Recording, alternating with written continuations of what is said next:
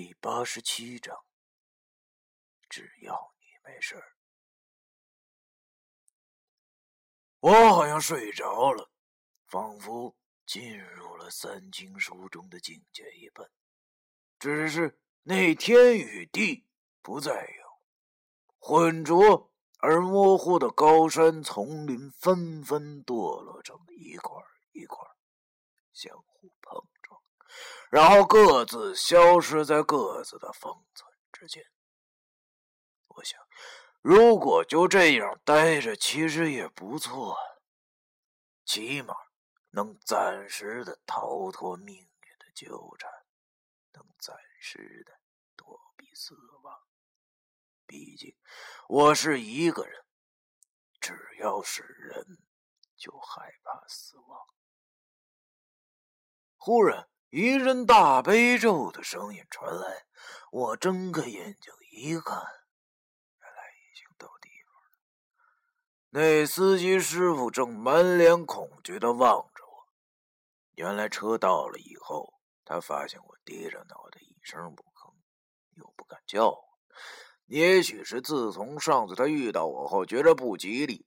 就准备了大悲咒的车载 CD，所以想趁我沉默的时候放一下。都说这经辟邪，说不定就能摆脱我的纠缠。听着大悲咒，我清醒了过来，我心中苦笑着想着：“大哥，就算你把我当成鬼了，是你想整死我。”但是我求求你，大悲咒别放 DJ 版的，行不行啊？这鼓点敲的我这个闹挺啊，真是搞不懂了，怎么会有这种版本呢？难道是专门为尼姑们准备的吗？由于社会和谐，现在很多的出家人早已跟上了潮流。你别看电视上演的一个个痴情怨女或者是杀人魔王，看破了红尘后就前往寺庙发落为僧。而且那些寺庙就跟收容所一样，一定会有个受惊受惊的长老啊，收留他们。殊不知，现在这个社会才不像电视里演的那样的，所有的事物都已经接近商业化。当然，也有极少数的还保留着传统，但是起码都市中的寺庙已经沦落了。现在你想遁入空门的话，没个大学本科的学历。那就免谈，什么收容穷苦世人的都是扯淡。寺庙前的乞丐一帮一帮的，但是那些贱和尚看都不看一眼，终日喝酒吃肉，个个胖的流油。念经时一个打嗝，那都是一股排骨味儿。某些地方的和尚依然已经成为了炙手可热的职业，守着旅游胜地的这块铁饭碗啊！剃个秃子，那夏天就凉快了。更有甚者，过了朝九晚五的幸福生活，电子城内三五成群的年轻和尚买着 PSP 三，已经成为了典故啊！无法想象，单靠化斋得化多少年才能化到那几千块钱呢？后来听说，原来他们也是有底薪、有提成的。本来这些事儿是我所不能相信的。但是后来有天晚上，我吃饱了没事干就瞎溜达，路过某个寺庙时，发现有几个穿着很潮的秃头从寺庙侧面钻了出来。走出了寺庙后，都戴上了假发，直接扎向了不远处的 KTV。从此我就明白了，原来出家人也是需要夜生活的。于是我就很羡慕这些佛门败类。想不到他们竟然这么腐败，白天念经，晚上带着头套去嗨。从那时起，我就萌生了一种落发为僧的冲动。他们仿佛已经不是什么和尚了，是秃子中的霸主。但是有一次和鲍金荣喝酒的时候，他跟我说，听他的客户讲啊，现在竞争激烈，已经到了拉关系找人才能变成那种秃子中的霸主。一听完这话，我就愣了。感情有学历也不行，还得靠人推荐，方可看破红尘啊！哎，书归正传啊，我听着那司机战战兢兢放着的嗨曲心里不由得好笑。同时面临死亡的恐惧也减少了一些。人呐，还真得笑看人生才。不管你下一步是荣华富贵还是万丈深渊呢，从衣服里掏出了仅有的一百块钱。虽然车费根本就没这么贵，但是我的鞋弄脏了人家的车座。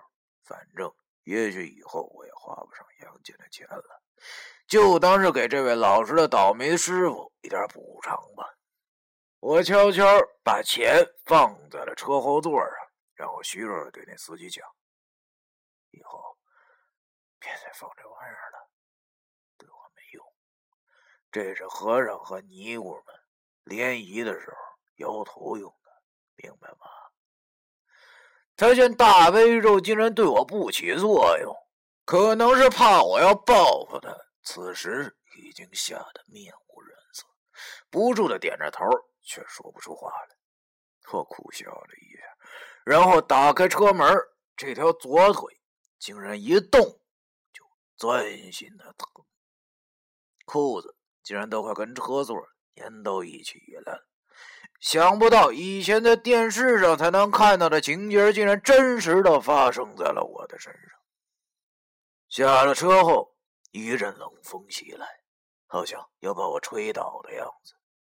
眼前一片模糊，但是已经不重要了，因为我知道这是我自己选，所以我得走下去，哪怕前面是阴湿的死土。眼见着袁氏大楼就在眼前了，我又摸出一根烟，叼在嘴里，顺手又拿出了手机，发现竟然有九个未接来电。全是一星星打来的，可能他已经发现我在骗他了吧？对不住了，还是不能把你也牵连进来。你还有任务在身，如果我今天不收拾了那小杂碎的话，就一定会和董珊珊一起去死。那么，以后就靠你保护张小新了。关掉那些来电显示，看了下时间，我竟然愣住了。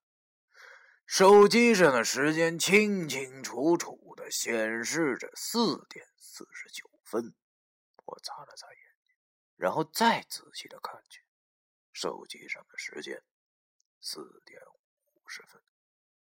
什么？已经过了快一个小时了！我身上汗毛都立了起来。这不可能啊！晚上不堵车，从福泽堂到这最快二十分钟就到了，为什么已经花了一个多小时啊？我到底在车座上睡了多久啊？冷风继续的吹着，而我已经站不稳了，一屁股坐在了地上。已经过了一个小时，这意味着什么？这意味着老易为我开启的名图已经关闭了。这意味着现在的董珊珊大概已经被害死了。为什么为什么我这么不争气？为什么要睡着？用力的扇了自己两个耳光。这不是真的。我说过要保护他的，我不会让他死的。我发疯的向原始大楼跑去，不理会跑动时伤口裂开而涌出的血，不理会疼痛。不理会眼前只能模糊看到周围的事物，不理会刀子一样的风打在我脸上，也不知道是汗还是眼泪，冰冷刺骨的感觉。一边跑，以前那些短暂的一幕幕，如同电影胶片一样穿过我的脑海。我感觉到竟然有些窒息的感觉，我极力的克制着自己，不让自己想起来。可是竟然一点用都没有，那一幕幕依然如同走马灯一般出现在我眼前。你看你这小伙收拾干净，不也挺精神的吗？你高中时心里只有杜飞宇，也没注意过我呀。没人跟你抢，你慢点吃，别噎着。你会爱我吗？我不要你死，不要！我如同疯了一般，从上次晚上来的员工通道跑进了一楼的大厅，不顾一切的嘶吼着：“董珊珊，你在哪儿啊？出来！”可是董珊珊却没有出现，被我喊声引来的是一群值夜班的保安。保安换人了，已经不是那天那几个了。他们骂道：“你他妈谁呀？是不是有病？”大晚上跑进来干什么？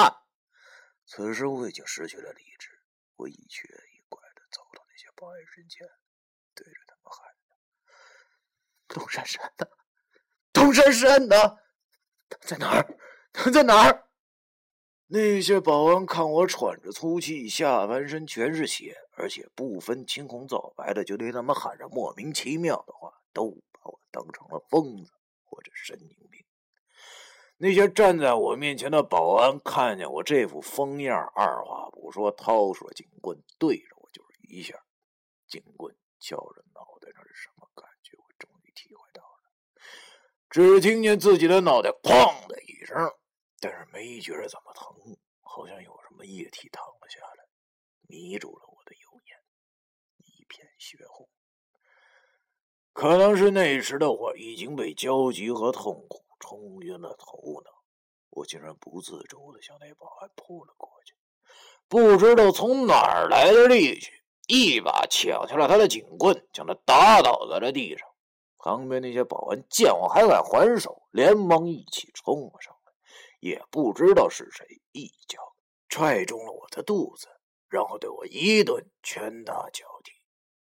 万念俱灰的我已经感觉不到痛了。由于我无法起身，只能在地上不停的喊着：“董珊珊，你在哪儿啊？求求你出来啊！我求求好死啊！”我感觉好几只脚踩在我身上，不停的踢打着我，全身上下已经没有好的地方了。我的脸挨了好几脚，棉皮鞋踢在上面，迅速的肿了起来，眼睛已经越来越模糊，连耳朵听到的东西都变得喧闹起来。他们的叫骂我已经要听不清楚了。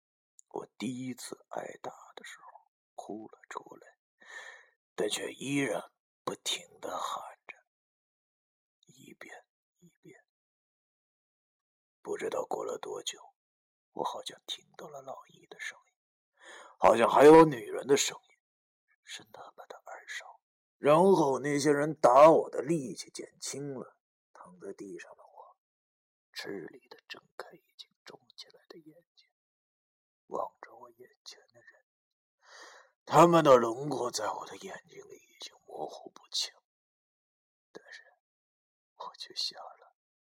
因为我看到了，那些穿制服的保安旁边站着两个人，一男一女。那个男的穿着一身黑色的衣服，而他旁边那个女人，不是董珊珊，还会是谁？太好了，现在应该已经五点多了。看来那小杂碎并没有到这大楼里来。至于他为什么没来，已经不重要了。现在什么都不重要了，只要他还活着，什么都不重要了。